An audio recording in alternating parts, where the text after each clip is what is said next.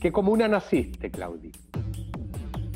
A ver, mis papás vivían en Las Condes, pero yo nací en un hospital que está, supongo yo que es Quinta Normal, en el San Juan, que está al frente de la Quinta Normal. ¿Y por qué? No sé, ahí, ahí mi ¿Eran madre pobres, fue... ¿Eran pobres camuflados o eran ricos No. camuflados? clase media de las condes, de los que llegaron a las condes al inicio cuando era campo. Mi mamá vivía en la- era de la reina, entonces ahí mi papá transitaban entre esas comunas y yo nací en el San Juan eh, con una cesárea programada a los ocho meses. ¿Y por qué? Según mi madre es porque el médico quería tomarse las vacaciones fiestas patrias, entonces la programó, y consideró que ya estaba lista y eso devino en que estuve en incubadora un, un tiempo. Y De ahí viene tal vez las ganas de moverse. po. las ¿O ganas de sobrevivir, de patalear. Pucha, ¿y a qué colegio fuiste? Y después de eso viví ahí en esa casa y me cambié, nos cambiamos a la Florida, eh, cuando yo tenía yo creo que unos tres, cuatro años, ahí no sé mucho. Y estudié en muchos colegios, transité por muchos colegios, como me cambié como ocho veces de colegio, ¿Por qué? pero yo diría que mi colegio es el Rey Mapu. Porque, a ver, mis papás pensa- pensaron que era buena idea, creo yo, tratando de dar lo mejor, la mejor educación para su hija, y me metieron al Santiago College. Entonces me tuve que ir a vivir con mi abuela, que vivía casi al frente del Santiago College, que en esa época quedaba ahí en Los Leones. Pero no resultó y al final me cargó el colegio, lloré, pataleé, me, sentía, me sentí pésimo y me cambiaron a un colegio chiquitito que había al frente. Y después de ese, eso cuando fue, cuando entré a la básica, porque ya como que me escolarizaron desde que nací, porque mi mamá era profesora, entonces la acompañaba a ella al colegio. Y después ya me cambié varias veces de colegios en la Florida, tratando de buscar un colegio bueno, y llegué al Rey Mapu, que se estaba formando, que recién era el primer año, estuve ahí tercero y cuarto básico, y después vino el terremoto del 85, crisis en el colegio crisis económica también en la familia y rondé por varios otros colegios hasta que volví después al Rey Mapu en séptimo básico y de ahí me quedé hasta el cuarto medio. Mira, pero ¿por qué la crisis económica coincidió con el terremoto? Es una coincidencia nomás. Coincidencia, coincidencia, sí. El colegio estuvo la mitad que se cayó y además era un colegio que seguramente no era tan fácil de pagar para mis papás. Mi papá trabajaba, el sustento de la casa era un vivero de plantas. Vendían plantas. Sí, mi papá tenía un, tuvo muchos años viveros, vivero, un vivero. ¿En serio qué bonito eso? Sí. ¿Y lo tenían en la casa o él iba a otro lado? No, en, cerca de en Nos. Entonces mi papá trabaja, viajaba todos los días y trabajaba de lunes a domingo. Y mi mamá también trabajaba, hacía clases, después trabajó como de corredora de, de propiedades, después hubo un tiempo largo que se dedicó al trabajo de la casa, a, cuida- a hacerse cargo de la casa. Y eso. Mira, ¿y en el colegio tú te, tuviste alguna formación artística, algo? Sí, en el, a ver, siempre tomé talleres, los típicos talleres de los colegios, desde que tengo recuerdo, de ballet, por ejemplo. Y además me gustaba mucho la gimnasia y estuve un tiempo entrenando en el Comité Olímpico. Pero parece que no me encontraron tan buena y no prosperó tanto eso. Y seguí en los talleres como extra programáticos siempre. Y ahí así hice sí, hice ballet, hice como folclore y hasta que llegué a uno que se llamaba expresión corporal. ¿Y quién, quién era el profesor, profesora de ese? ¿Te La acuerdas? Marcela está ahí. Sí, por supuesto, porque ahí estuve desde séptimo básico hasta el cuarto medio. La Marcela que es profesora de educación física, pero se ha dedicado muchos años a hacer talleres de danza. Y la Marcela que te conoce a ti también, Sí, y que ahora es mi amiga. Es mi amiga. O sea, fuéramos profesora y yo estudiante y ahora somos colegas y amigas. Y siempre, nunca pensando en la danza como una profesión, sino que porque me gustaba mucho el movimiento. ¿Y qué profesión te, imaginabas que ibas a tener?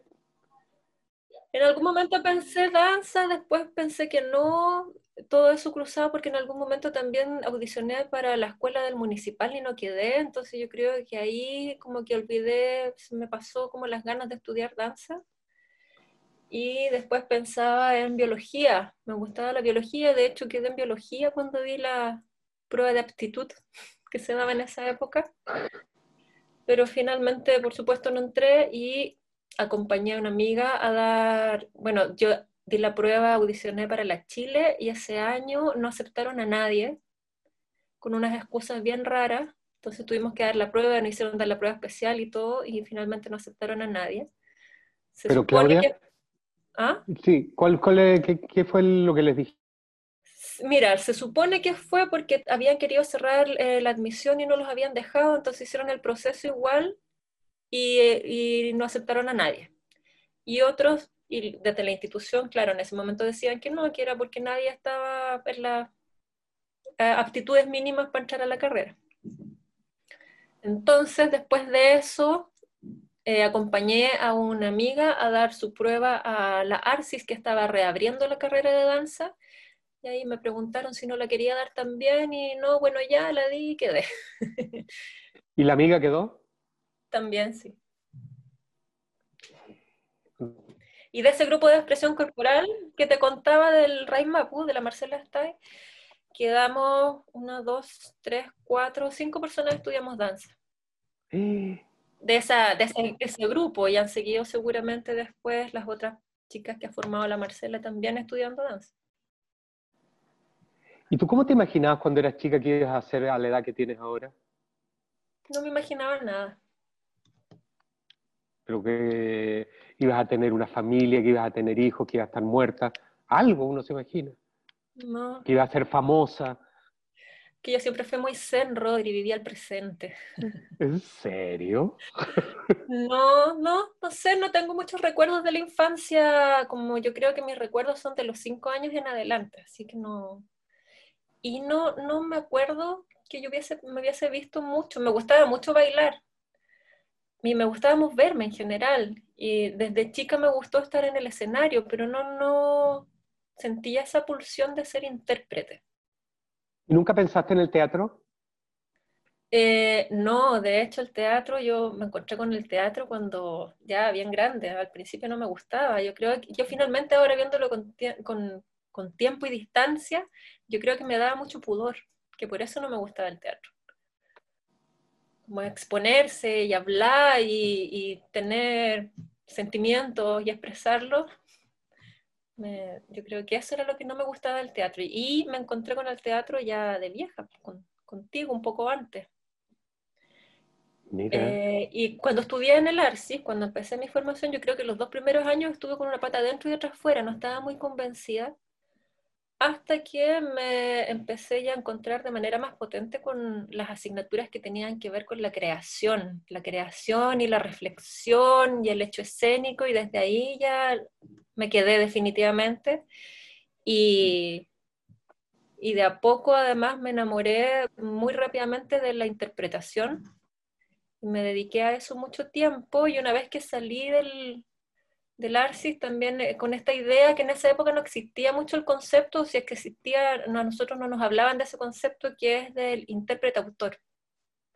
Y, y, ahí fui desarrollando la, la, carrera en danza y yo creo que de esa misma interpretación devine en el teatro también, pues varios años, casi 10 años en teatro bien constante, todos los años. Y Claudia, cuando, ¿hubo algún profesor, profesora eh, o asignatura en la universidad que a ti te haya hecho amar más la carrera? ¿Que te convenció de que era tu lugar? ¿O que sientes que aprendiste de algún maestro? O sea, yo siento que de todo aprendí y me encontré además con, con un universo que no conocía, que mi relación con la danza era bien, eh, por un lado, bien, bien, como sin mucha conciencia de qué significaba realmente estudiar y dedicarse a la danza, ¿sí? Más que el movimiento mismo, o sea, es, más que el entrenamiento físico, mucho más.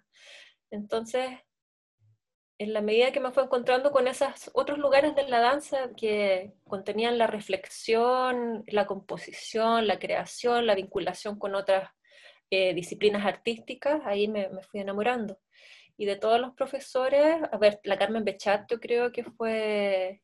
¿La tuviste? Importantísima, sí, pues la tuve, bailé con ella varios años. Hice todas esas eh, obras que se siguen haciendo hasta ahora, o se seguían haciendo hasta que la Carmen las, siguió remontando, y que ya venían de haber sido montadas en los 80. Yo creo que ella fue así, fue como alguien que me marcó mucho. ¿Y cómo trabajaba ella? La Carmen, eh, loca, pues loca, para una cabra chica. Yo entré a los 17 a la universidad, entonces era bien chica. Y encontrarme con la Carmen fue una locura, porque hacía, o sea, el primer montaje, yo, yo trabajé con ella, era un montaje que habíamos como 50 personas en escena, que fue San Julián el Hospitalario, que era con la escuela de, estaban los estudiantes de teatro, de danza, de artes, de artes visuales, que en esa época en el Arce se llamaba Bellas Artes la carrera, y era mucha gente, de casi todos los cursos arriba del escenario, era una locura.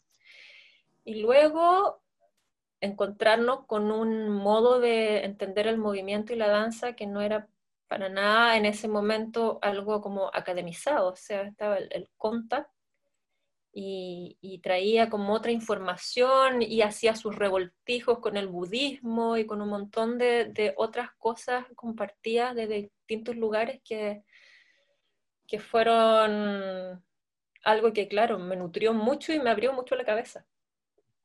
Y siempre amorosa y cariñosa y severa al mismo tiempo.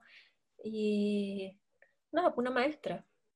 Y tu cosa, tu cosa media oriental, por decirlo de alguna manera, tus ganas de ir parte a la India, tus meditaciones, etcétera, etcétera, ¿vienen de ahí o venían de antes? Eh, venían desde chica, algunas, ponte tú, esta cosa como las prácticas de yoga y todo eso venían de chica. En mi casa mis papás hacían yoga, que era una práctica más de sentarse y relajarse y respirar y hacer unas posturas para poder estar preparado para esa relajación, no como el yoga que ahora uno como que habla de yoga y entiende al tiro en doblarse en cinco partes. No tenía que ver con eso, la práctica que hacían ellos.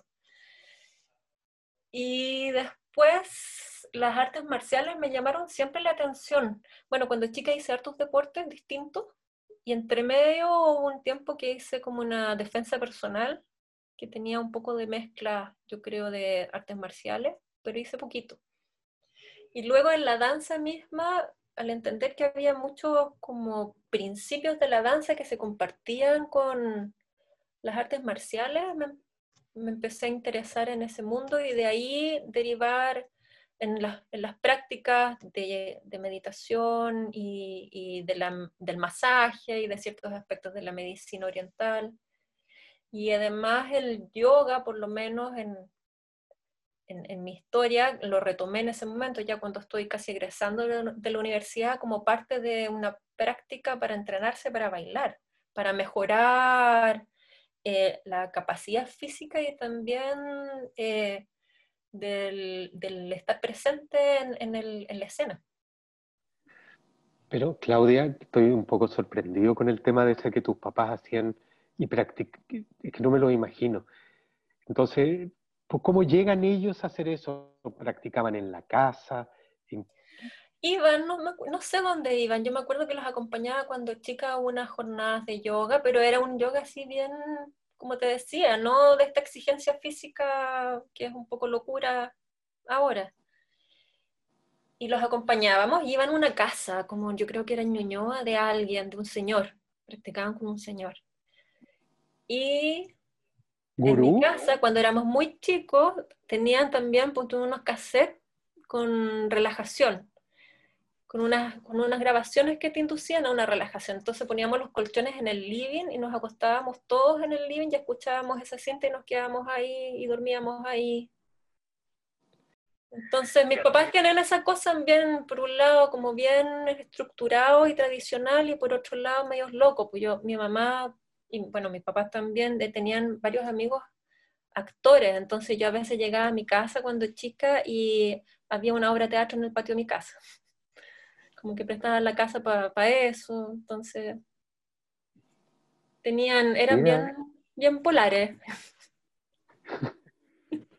es bien particular. Ahora, ¿ellos hacían esta relajación por una búsqueda interior o por tensos? ¿O ambas? No, yo creo que ambas. Yo creo que ambas, sí. Ahí porque había una necesidad de camino espiritual y porque también les hacía bien, les hacía bien. O sea, piensa en los 80 con toda la tensión. O sea, es lo que yo reflexiono ahora, ¿no? Con toda la tensión, la crisis eh, y lo difícil que era esa época. Yo seguramente necesitaban también tener un espacio así para, para ellos, pues son bien espirituales también. ¿Y tus papás tu papá eran políticos de alguna manera? Sí, opositores a la sí, O sea, siempre con, siempre con opinión política, no militante. Luego sí militaron, mi mamá también militó cuando joven, medio se fue a esconder a la casa de mis papás, que eran la familia de mi papá más de derecha para el, para el golpe. Eh, pero claro, siempre de izquierda y, y contrarios al, al régimen. cuando, cuando, ganó el no, mi casa fue el centro de operaciones de la villa, porque vivíamos en una villa, y ahí, de ahí salió la fiesta, ahí era el, recuento y la gente estaban todos ahí esperando el que dijeran que había ganado, si el sí o el no. Y, me acuerdo que esa fiesta fue no paró, no paró, no paró, hasta el otro día fue maravillosa. Claudia, es súper raro porque a mí hay gente que uno, a mí siempre me pasa, que hay gente que uno le, le ve a la familia y hay gente a la que uno no le ve la familia. Eh, a ti uno cuesta verte la familia, a mí me cuesta, digamos. Eh, porque siempre tengo la sensación que has tenido como una búsqueda de independencia, vivir sola, eh, desde chica, ¿o no? Desde más o menos chica. Sí, desde más o menos chica, verdad. Yo era muy tímida, muy, muy tímida, muy retraída y todo me daba mucha angustia. Y en algún momento, no sé si maduré, pero como que dejé de, de, sentir, o sea, a mí al principio yo me demoré en tomar la micro sola hasta como los 15 años porque no me atrevía, así, así de tímida y todo lo hacía a pie y lo hacía cerca de, como más o menos cerca de mi casa. Pero luego, claro, como que en algún minuto me abro y, quiero salir y quiero independizarme y, viajar y conocer y trabajar en, en, una cosa, en otra y tener y ser dueña de mi propio tiempo, ¿sí?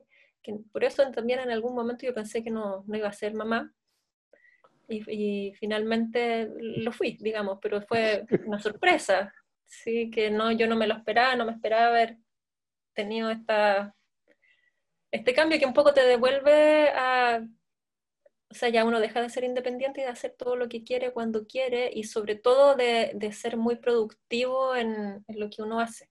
O sea, ese también fue una bajada a tierra y a dejar de producir y, y un golpe también a ese modo que uno vivió durante muchos años.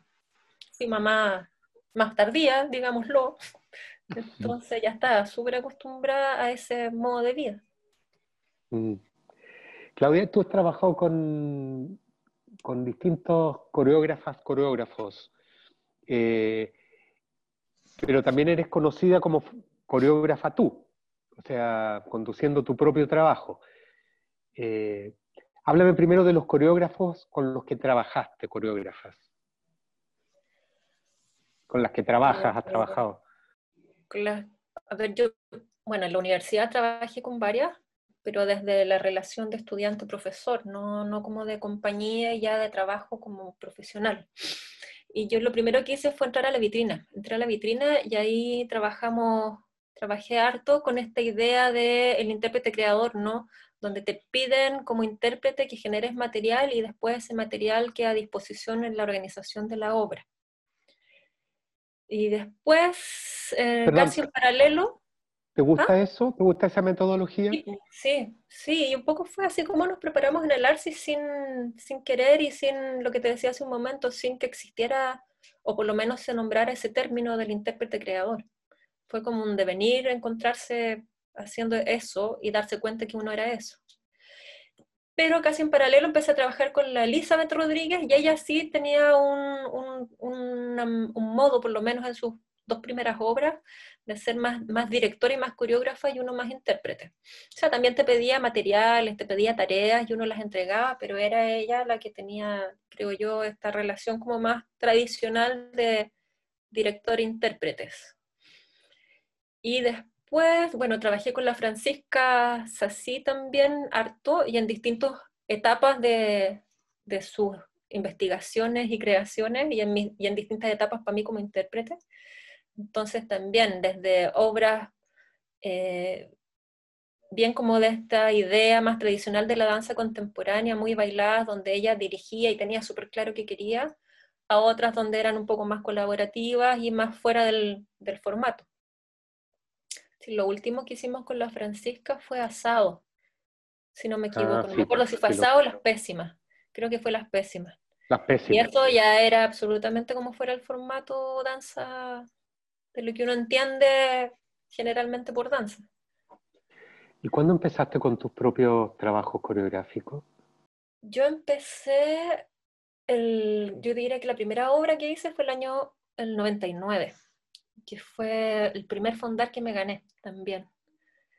Y ahí dirigí un cuarteto y a dos semanas del estreno yo no bailaba, solo dirigía. A dos semanas del estreno una de las intérpretes se fracturó el coxis y no pudo estrenar ni hacer funciones, por supuesto, y la tuve que reemplazar yo. Así que fue un, un estreno raro. No, no, alcancé a estrenar de directora, no tuve como la conciencia de, de, eso. ¿Y se, se, fracturó el coxis en el ensayo contigo? No, se cayó, se cayó en su casa arriba un zapato y se quebró la cola. Mm, qué dolor. Sí. Y eh, ah, bueno, ahí empecé, pues, y después... ¿Cómo era, pues? ¿Cómo era la obra? Era una obra... Porque uno, en teatro yo te puedo decir ya de qué se trataba, pero acá no te Esta se trataba, se trataba de... Trabajé con un libro que se llama Las ciudades invisibles y la obra se llamaba... Ah, no, no, no hay que ver, esa fue otra, se llamaba La Variante, esa obra se llamó La Variante y trabajamos con la idea, un poco yo trabajé con Bachelard, con la poética del espacio, un poco me, me, agarraba de eso para ir generando cosas, pero finalmente se trataba de, de, la rutina de un día que podía ser cualquier día o un día particular y de cómo uno transita en ese día. Y era un cuarteto con mujeres y era bien bonito, bien bonito. Sí, estaba interesante. ¿Bailaban? Bailaban, pues bailaban todo el rato. Y después, claro, pasé a estas ciudades invisibles que trabajamos con este texto de Calvino. Y ese fue un solo dúo. Era un solo de danza, pero en realidad era un dúo porque la música era en vivo y, la músico, la música eh, estaba en escena. ¿Qué tocaba? Y tocaba viola. Y ahí también ella se movía y cantaba y al final era como la estrella del, del show, era ella. pues las hacía todas, Marcelita. Y después de eso, de esas dos horas, eh, empecé a hacer codirecciones, co-creaciones. Y ahí vinieron... espérate un poquito. Pues, antes, en esas dos hay un material... Eh, o sea, aparte de un texto escrito, teórico o teórico. Eh, ¿Qué te llama para escoger esos textos? ¿Por qué esos textos y no otros? ¿Qué tenían? ¿Qué buscas en textos? Esos textos en particular hablaban del espacio y la danza tiene una relación con el espacio súper directa y concreta. Entonces era dar, era tener un poco más de información sobre otras lecturas del espacio distintos a la danza. Yo en general no leo de danza y es como casi un pecado, sobre todo si uno trabaja de profesora. yo más bien me nutro para la danza de, de otras lecturas y no de las reflexiones de la danza misma sobre la danza. Entonces, eh, venía de ahí, de, de, ese interés. Y después, esto fue, esta cosa del espacio y de cómo nos desenvolvemos en el espacio, fue derivando en, en, en, cómo somos los seres humanos y cómo nos comportamos. Y ahí yo creo que ahí ya viene como el grueso del, de mi interés por muchos, muchos años, ¿sí? por, por varios años, digamos, de, de creación que tenía que ver con la conducta, la conducta humana famosa. Y el cuerpo como contenedor y, receptáculo de esa conducta y de la experiencia, y de lo, de lo más social y lo más general, hasta también lo más particular. Y ahí en ya... Este, ¿Mm? En este trabajo hay algo eh, como una aproximación media antropológica, ¿no podría decir o no? entre antropológica y también psicoanalítica y fenomenológica y un, un poco de todo, ¿sí? Porque claro, es, es, sobre cómo nos comportamos nosotros hoy, hoy día en este contexto, o sea, en ese sentido, eh, son políticas también, ¿no? Porque son políticas, me refiero a que hablan de la actualidad, de lo, de lo que sucede, de, de cómo nos comportamos y, y por qué hacemos lo que hacemos. Y Claudia, ¿por qué? Eh, porque claro, es el primer trabajo que tú relatas que era el cuarteto, después de un solo que no era solo. Algo eh, suena. De... ¿No? Sonaba como una... Ah, ese solo que no era solo, que era el, el, la niña del violonchelo. A Marcela y, Moreno. Eso. Y después hay mucho trabajo de dúo, de dúo, pero de dúo que tiene que ver con, con relación como de pareja, un hombre y una mujer, que está todo el, el trabajo con el Jano Cáceres. Eso por una parte, y también mucho solo. ¿No te has tirado con, con un grupo grande de personas? Bueno, sí, pal... Lo, los trabajos que uno que hago en la universidad son con grupos grandes si bien están de, insertos dentro de procesos formativos, igual son creaciones con grupos de 20 personas, más de 20 personas. Y en general he trabajado con, con personas con quienes tengo un vínculo, ¿no? Y una relación. Pero también me ha tocado trabajar, no sé, me invitaron a dirigir al Banch, al Ballet Nacional, el 2015, y ahí trabajé con personas que fue como llegar y montar algo con personas que uno no conoce sin mucho tiempo de exploración, sino que llegar como más más a, dirigir. Entonces, pero, pero en esta, claro, en esto que te decía de, de ser intérprete-autor, eh, uno necesita estar, o por lo menos a mí me resuena mucho estar involucrada en, en esos dos roles al mismo tiempo y me, y me gusta estar en escena. Entonces me gusta mucho estar en escena. Y claro, vienen estas codirecciones con el Alejandro que se leen como temáticas de pareja porque eran dúos de un hombre y una mujer, pero un poco a lo que, a lo que iban era a esto que te decía hace un momento, ¿no? De la conducta humana, ¿sí? Las, las tres obras que hicimos juntos. Y luego otras codirecciones con el Elías Cohen también. Y y no he hecho tanto solos, hay más una sensación. Yo tengo, me he dado cuenta que tengo una temporalidad de un solo cada 10 años. O sea, hice ese solo que te contaba y luego hice lo que fue un cuerpo, que fue el 2011, 2010-2011. Y después venía, tenía la idea de hacer un solo que terminó siendo un dúo que tú trabajaste también con nosotras en blanco y ahora se viene el solo, ahora ya estamos como para hacer el tercer solo.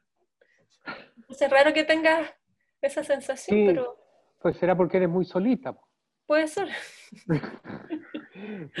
no, porque además tu, tu, aproximación, lo primero que tú dices cuando, cuando tratas de describir esos primeros trabajos, eh, que tu material tiene que ver con el espacio. El espacio. Por lo tanto, yo deduzco es el cuerpo en un espacio pero no es el cuerpo con el cuerpo, es cuerpo en batalla, en relación con un espacio. Eh, claro, uno piensa eso desde un lugar mucho, o la idea que a mí me, se me levanta como, como imaginario, eh, uno solo en un espacio. Por eso tal vez uno asocia esta cosa de la soledad, porque el espacio es el que manda.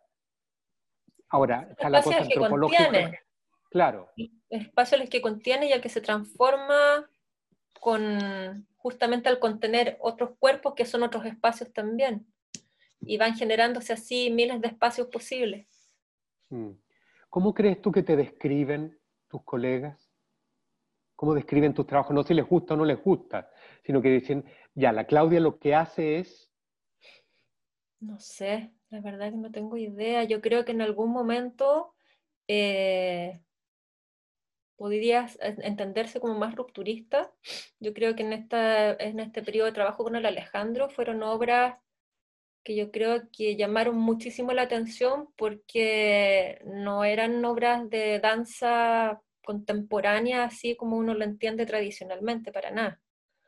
Sin dejar de ser danza, yo creo que ahí como que abrimos el formato, pero eso fue, claro, hace muchos años, ahora eso es como súper común o podría ser algo no, no tan diferente. Y no sé, como en algún, es que también he pasado por distintos momentos, entonces más conceptual, menos conceptual, más movimentalista, por decirlo así, menos, más de situación, no sé, no sé cómo me verán, ni siquiera yo. Lo que puede un cuerpo, ¿cómo lo describe? ¿Cómo es la historia de esa obra? Fue una investigación. Lo que puede un cuerpo fue una investigación que empecé a hacer en una linda casa en la playa que me prestaron cuando estaba convaleciente de una cirugía que es la que se suponía que no me iba a permitir bailar nunca más en la vida. y ahí empecé con esta idea de lo que puede un cuerpo. Y eh, fue, era un proceso de investigación que luego me invitaron eh, de escena 1, me invitaron a, a dirigir, a estrenar una obra en la primera edición de Escena 1, que era un festival dedicado a la danza contemporánea exclusivamente. Yo tenía esta investigación, entonces decidí como organizar esta investigación, que era a nivel teórico y a nivel práctico. Y ahí nació lo que puede un cuerpo. Invité también a, personas para que me acompañaran a darle forma, al Andrés Pueró, al Carlos Cabeza y al José Luis Torres Leiva. Y ahí armamos esa obra y que fue una obra con la que yo no tenía ninguna proyección de que fuese a ser una obra como importante para mí o para, o, para el medio, digamos, y lo fue, o sea, me, me sorprendió, realmente me sorprendió como la recepción que hubo y la, los reconocimientos que tuvo ese trabajo y también por, por el momento en el, en el que estaba.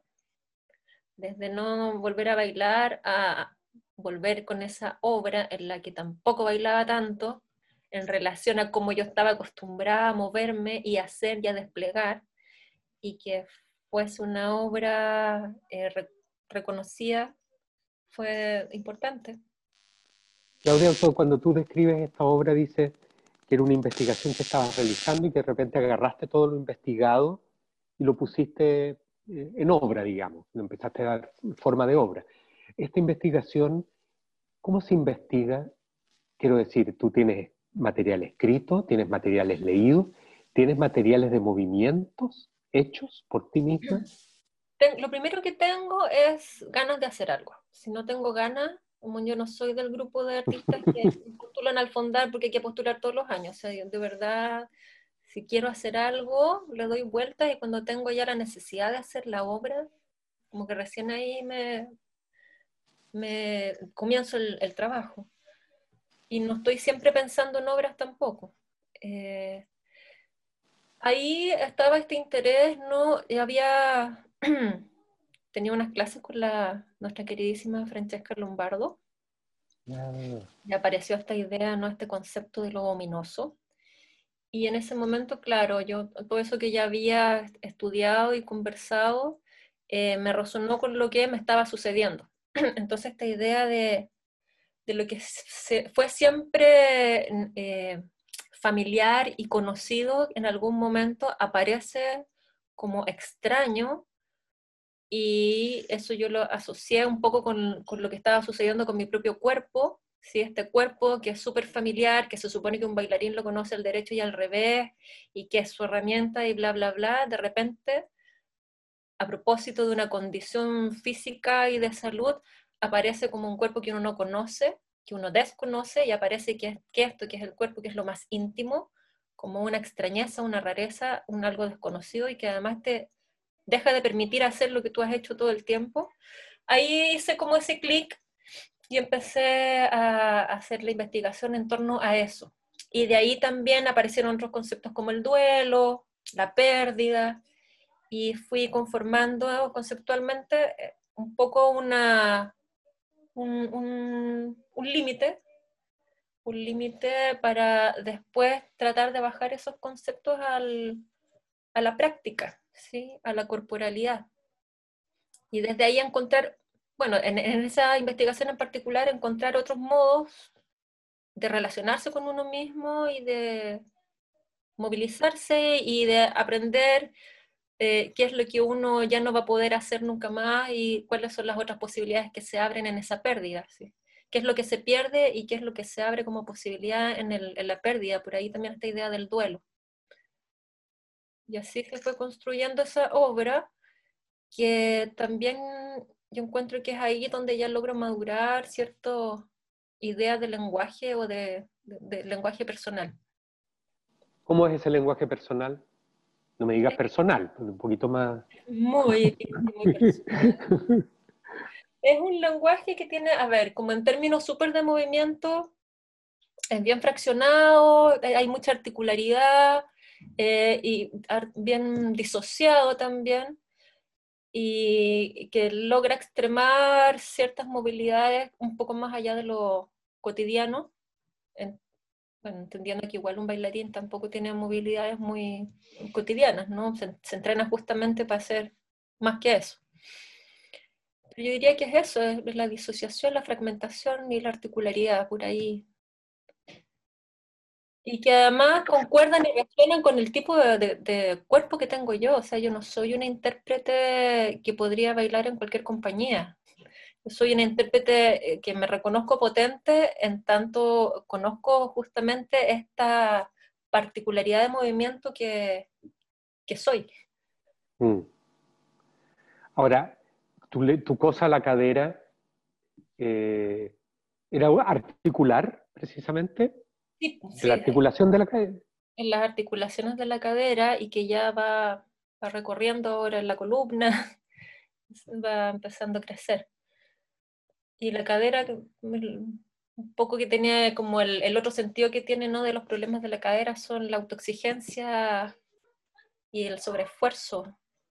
Y que es un poco como ha sido también esta, esta independencia de la que hablábamos hace un rato atrás, ¿no? harta sobre... Yo soy una persona muy autoexigente y exigente con los demás y, y que trabajé muchísimo y muy duro, muy fuerte físicamente. Entonces también ahí hay cosas que se tienen que resentir, hay partes del cuerpo que se tienen que resentir para poder detenerse. Mm. Y te, pero no te detuviste. Me detuve un rato largo, lo que pasa es que seguí ahí justo en ese periodo, yo ya estaba haciendo teatro, entonces como que no dejé la escena y por eso pareciera que no me detuve, pero en la danza me detuve un tiempo. ¿Sí? Sí. Y después y, y además, claro, yo tampoco soy de esas personas que hacen tres obras al año o dos obras al año, yo diría que mi, mi tiempo es una obra año por medio. Y me tomo harto tiempo en, el proceso de la investigación. En danza, que es distinto al teatro en general, los procesos como de investigación son mucho más largos y los ensayos son más largos. Es difícil armar una obra de danza en poco tiempo, de esta manera en que la concibo yo. Igual para el Banch tuve que armar una obra en cinco semanas, digamos. Y quedó bien bonita. Puede hacer. Pero a, mí me, lo que me gusta es es el proceso. Nunca pienso en el resultado, ni cómo quiero que se vea, ni, ni qué quiero que sea, sino que lo, que me gusta es estar en el proceso y en la medida que uno se mete en ese proceso de investigación y de exploración eh, de lleno, es imposible que el, resultado no sea un resultado interesante. Y eso es lo que me gusta a mí. Ese proceso y luego ya el estar en escena. Pero cuando ya estoy en escena, porque antes de entrar a escena me, siempre me pregunto lo mismo, ¿por qué estoy haciendo esto? ¿Quién me mandó a meterme aquí? Esa cosa no, no pasa, no pasa nunca. ¿Y en el teatro también te pasa? También. ¿Actuando? Menos, mucho menos que en danza, pero también, también. O sea, la primera, cuando nos fuimos de gira, nosotros hicimos una gira, que tú te fuiste en la mitad de la gira, y me tocó reemplazar, hacer como un doble rol. Yo iba con mi rol, ¿te acuerdas? En cuerpo. Sí, Y María Izquierdo también se devolvía, entonces me tocó hacer un doble rol y fue terrible. O sea, lo pasé maravilloso en esa primera función, que además tú no estabas. Fue increíble, pero terminó esa función y me puse a llorar así del... Eso me pasa mucho. Después de, de los estrenos, lloro. Lloro, sí tengo ahí como suelto, suelto y no lloro ni de tristeza ni de felicidad ni de nada, es una necesidad orgánica. El cuerpo, el que llora. Claudia, eh, cuando tú hablas de estos procesos, ¿existe descubrimientos en el proceso físico, ¿ah? no, no de lecturas ni de cosas teóricas, sino descubrimientos físicos que varían el rumbo que está teniendo el proceso? Es que justamente el traspaso de estos conceptos hacia el cuerpo debieran, hasta, eh, hasta cierto punto, ¿no?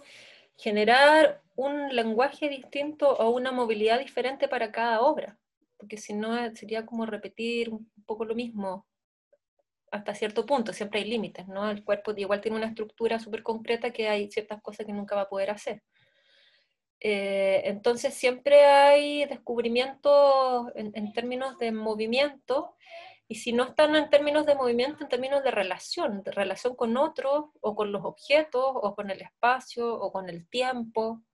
Entonces, en ese sentido, cada obra y cada proceso para llegar a cada obra eh, significa crear un universo particular una vez más.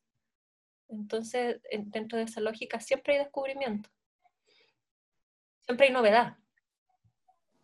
Mm. Pero tan, tanta novedad como para dar vuelta el sentido original de la investigación.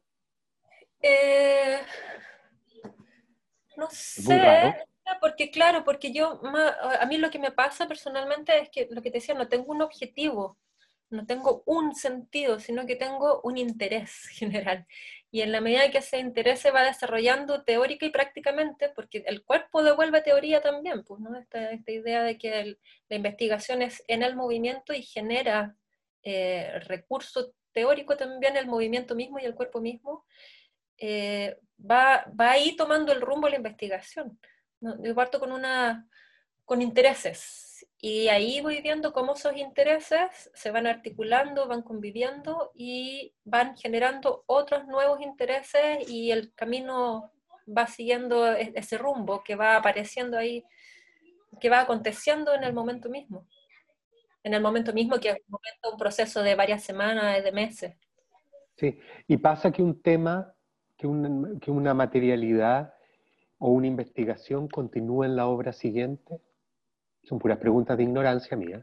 Sí, pasa, pasa harto, a pesar de que esto que te decía, que cada vez es la creación de un nuevo universo, de una nueva realidad, eh, hay cosas que vienen de antes y, que seguramente van a seguir atravesando varias otras obras, que puede ser el encuentro de este, de este lenguaje y cómo ese lenguaje se va depurando y se va especializando más, o puede ser la temática, ¿no? Está esto que te decía de la conducta humana, el comportamiento, atravesó tres obras distintas.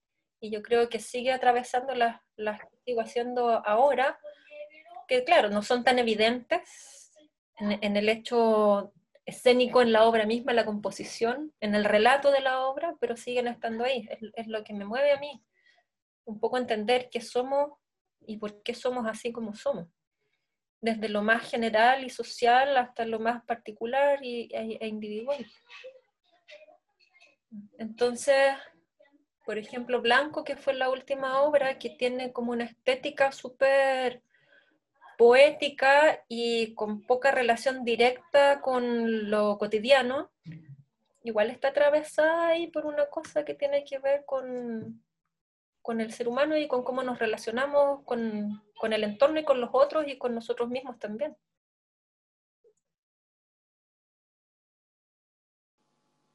¿Qué, qué, qué te cuesta, qué cuesta más? ¿El comienzo, abrir una obra, no en, cuando está hecha, sino en los procesos? La apertura, decir, este es el comienzo, o decir, este es el final. El final, yo creo. Esa, porque, el final es una decisión. No, no es, o a mí nunca me ha tocado eh, que llegar a un final así como de manera orgánica, que todo me dice que este fue el final, no, son, siempre ha sido una decisión. Aquí cortamos. Y aquí cortamos la investigación, aquí cortamos eh, los materiales con los que nos vamos a quedar, aquí cortamos en tanto esta va a ser la organización definitiva. Son, son decisiones, siempre ese final son decisiones. O sea, no es un punto de llegada en el sentido que voy, voy, voy, voy, voy, llegué al lugar que estoy buscando. No. Es, un, es una decisión. ¿Es fuerte eso bueno, no?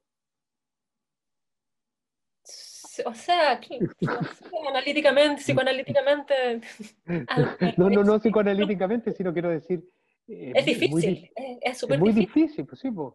difícil. Porque claro, si yo voy y llego al final, el último texto de la obra final y le pondré un par de segundos más. Y se acabó. Pero acá tomar la decisión de que aquí termina. Ahora lo bueno es que también esas decisiones no son, o sea, pueden ser también eh, cambiadas o corregidas, ¿no? Con la última obra con Blanco nos pasó eso, terminamos la obra, terminaba de una manera y, no sé, pues el día antes del estreno dije, no, esto me le falta algo y terminó de otra, que es un detalle, pero que ya da otro sentido y por lo tanto da otro cierre.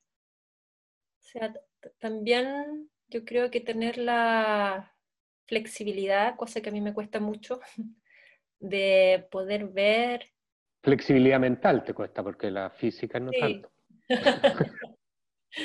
de poder entender que, claro, las, las obras también son, son móviles, ¿no? y que uno las puede, la medida que las va haciendo, las va madurando y a veces van necesitando ajustes. Y por lo tanto, cambios de decisiones. Mm. ¿A ti te gusta viajar? ¿O sí. no? Ya no. Sí, siempre me, me ha gustado. Y ahora me gustaría viajar, pero estoy más, menos arriesgada no me iría como cuando me fui a vivir a Tailandia con 20 dólares en el bolsillo, nunca más a ninguna parte. ¿Y cómo fue esa partida para allá? ¿Por qué te fuiste? Me fui para allá, o sea, escogí ese lugar y me gané una beca de la UNESCO para ir a ese lugar, porque yo escogí ese lugar, digamos, eh, porque quería eh, estudiar las artes, marciales y hacer este vínculo de la danza contemporánea y las artes marciales. Y ahí, y siempre había tenido como este interés que nunca había podido desarrollar. Y mi idea era irme a Tailandia un poco a eso, a conocer y a practicar.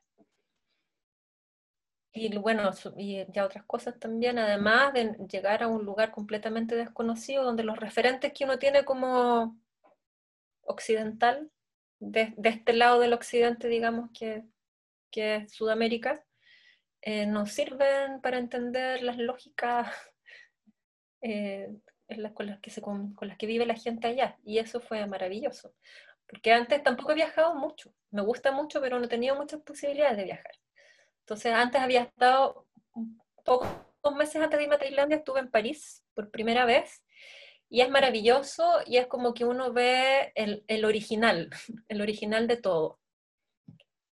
Pero cuando llegué a Tailandia era, no era algo familiar para nada. O sea, estuve dos semanas pensando que la gente eh, me, estaba como tomando el pelo cuando hablaban, porque como nadie puede hablar así, no, no había nada que se, uno no podía identificar cuando terminaba una frase o una palabra y empezaba la otra. Y esa sensación me gusta mucho. Ahora, hay una, hay, ¿en qué momento, sabes, puedes distinguir el momento en que la tímida que no tomaba la micro se convierte en la loca que se va con 20 dólares a Tailandia? ¿Hay un momento en que eso ocurre? Eh, yo creo que la misma, no, hay un momento, no hay un hito, sino que yo creo que es justamente la formación.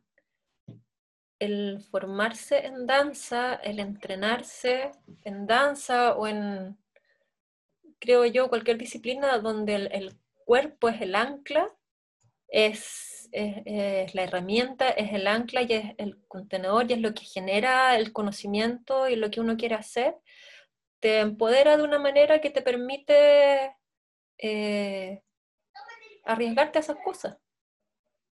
Porque uno vive, o sea, uno entiende empíricamente que uno vive dentro de uno, en el lugar en que esté, y eso te da mucha confianza en uno mismo y te da confianza en la vida también. Claro, no se va porque confía en la vida. Sí, y esto sin querer convertir esto en una, en una entrevista rosa, eh, pero a propósito del cuerpo, ¿cómo viviste el embarazo? Porque hay, hay una conciencia, una noción, o se te olvidó todo lo que sabía y solamente estuviste embarazada. ¿Cómo, se, ¿Cómo lo viviste? Las dos cosas, o sea, me di el tiempo para vivir un embarazo consciente pero por otro lado lo que uno cree de que la danza y el estudio somático y te da una sensibilidad especial y que uno es distinto a las personas, porque uno siempre dice, es que la gente, como si uno, gente de la danza no fuera gente, eh, tampoco significó ninguna eh, preparación particular, digamos. Y, tuve algunos problemas en el embarazo, como de de a propósito de lo de las caderas, entonces tampoco es que me haya permitido vivir el embarazo con una sensibilidad especial, para mí por lo menos. Eh, pero es sorprendente, pues sorprendente. Lo que más me sorprendió es el cambio, el cambio físico, concreto, eh, y, y cómo las necesidades eh, fisiológicas se vuelven absolutamente, aparecen en el primera plana y es lo único importante, o sea, la necesidad de dormir y dormir, o sea, y no poder hacer nada más porque, porque necesitáis dormir o comer. Y el momento del parto, que es, una, que es un parto, que es una experiencia potente, que uno también, claro, podría pensar que por estar súper entrenada y hacer danza y haber hecho tantos años yoga y todas esas cosas, nada, es igual de difícil y te conecta con una cosa muy básica también, muy básica, así como me refiero como a bien de lo, de lo animal y de lo inconsciente. Así que fue, fue bonito, fue súper bonito y fue muy agradable. Oye, y para terminar, eh, ¿cómo describes físicamente al Baltasar. Quiero decir, en términos de, desde la danza, ¿cómo es este niño tuyo? No estoy diciendo que sea bailarín, estoy diciendo, ¿cómo eres capaz de describirlo físicamente? ¿Se parece a ti cuando eras chica? No sé si se parece, dicen que se parece a mí cuando era chica. Eh, sí, pues tiene una pulsión por el movimiento bien natural pero no, pero es, efectivamente natural. No hay nada que no sea natural en esa pulsión por moverse, no hay una necesidad de ser un niño, eh, ni yo quisiera ser tampoco de él un niño sobreestimulado y en relación con el, como esta idea de meterle la danza desde chico o las artes marciales, no, para nada, él justamente a través del movimiento va encontrando sus propios intereses y que son hasta el momento bien intelectuales pero todo eso lo procesa físicamente. Y en este periodo de encierro, claro, pasaba que el desgaste físico no ha podido ser tanto para toda la energía que tiene y ha estado más en la cabeza y eso hace que los niños y los adultos también nos desarraiguemos un poco, nos desconectemos del suelo, entonces, por ejemplo, en él se nota claramente pues se cae mucho. en este periodo de encierro se ha caído y se ha pegado harto. Y es, por lo mismo. No está conectado ¿En serio? al movimiento, sí. Pero es un niño vital, y eso, y eso es lo más maravilloso del mundo, es la vitalidad y la capacidad de soltar. Como que pasa algo y ya, y lo suelta y sigue. Y los adultos, que nos quedamos ahí dándole cinco vueltas y rumiando lo que pasó. Para los niños ya pasó nomás. Mm. Se aprende entonces. Sí, se aprende y, los lugares comunes aparecen, pues por algo son lugares comunes. Del que mi hijo es mi maestro, sin esas palabras, digamos, y sin el peso, es verdad, porque uno se ve ahí, mi hijo es mi espejo, sí, también uno se ve ahí y te das cuenta que estás repitiendo las cosas que no te gustaban de tu misma eh, crianza. Y, esos lugares comunes son verdaderos y bueno, por algo son lugares comunes. Comunes. Nos atraviesan, pues, nos, a, todos. Qué lindo, Claudia. ¿Y qué viene? ¿Qué viene no solamente en términos eh, ni familiares, ni pandemia, sino que viene? ¿Qué viene para...?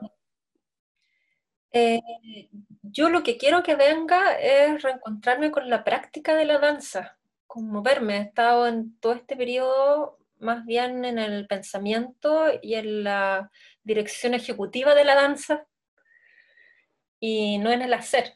Entonces lo que yo quisiera que viniera es, la práctica y, crear y tener tiempo y recursos para poder sumergirme en una nueva creación y, y volver a la escena. A mí me gusta mucho estar en la escena soy una polilla. ¿Y cómo va a ser esa nueva creación?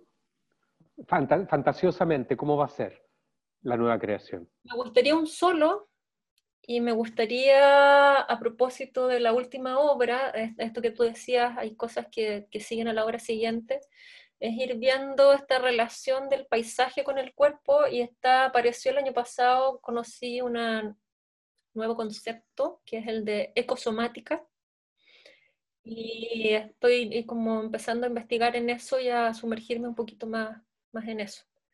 Así que no tengo idea cómo va a ser la investigación ni cómo sería esa obra, pero lo único que sé es que por el momento sería un solo. Y ahí tengo que meterme a buscar más, más, más textos sobre eso, porque hay poquitos, hay poquitos, me, me considero que están en francés y en inglés, entonces no, no son tan fáciles para mí, porque mi, mi inglés es de Tailandia, Thai Tarzan English, y mi francés, lo que uno champurrea leyendo, y, pero tampoco hablo francés, entonces. Está difícil. Ah, sí, pues está difícil, nada. Pero me gustan las cosas difíciles. Oye, y, nosotros tuvimos un par de marchas en, en octubre del año pasado. ¿Cómo viviste esa experiencia? No la de las marchas, sino del estallido. Eh, con mucha alegría, con mucha energía y al mismo tiempo me despertó inconscientemente esos terrores que uno trae tatuados de pequeño, porque yo nací y crecí, me formé en dictadura. Entonces esos terrores, no esos miedos, sino que esos terrores, esos que están súper arraigados en lo profundo e inconsciente, aparecieron. Aparecieron y resistí un buen rato y en un momento me di cuenta que no estaba pasándolo bien y, y nada, pues decidí ir al, al señor doctor para que me ayudara a sobreponerme a esa angustia tan profunda de básicamente ver a los milicos en la calle eh, un poquito de químico.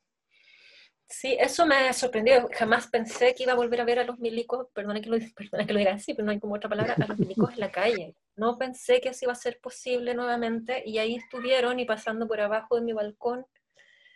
Y entonces fue fuerte. Fue por un lado esta sensación de energía, de colectivo y de esperanza y de cambio, y por otro lado estos terrores que estaban como en la pieza oscura, eh, que emergieron de un momento a otro. Y vivir la calle como este lugar de encuentro y de expresión maravilloso también me tenía súper alucinado. O sea, yo nunca había visto la ciudad más linda que en esa época, con los muros enteros rayados y, que las murallas literalmente hablaran y que las esculturas y los monumentos estuviesen pintados e intervenidos como la intervención maravillosa. Y, ver como este arte a veces más ingenuo, menos ingenuo, pero como ver que cualquier persona en el fondo es capaz también de, de intervenir de manera poética y de manera bella o con algún sentido de estética que ni siquiera uno puede necesariamente compartir. Algo también fue muy bonito, ¿no? Porque otra cosa que me pasa es que yo de verdad creo que los artistas no somos unos seres especiales y distintos a los demás, yo creo que somos trabajadores de y que trabajamos y que nos dedicamos y, y no, no es una inspiración, no es un tipo de personalidad particular entonces, eso fue lo que vi en la calle, con la gente común y corriente, ¿no? que todos tenemos ese, ese potencial. Muchas gracias, Claudia.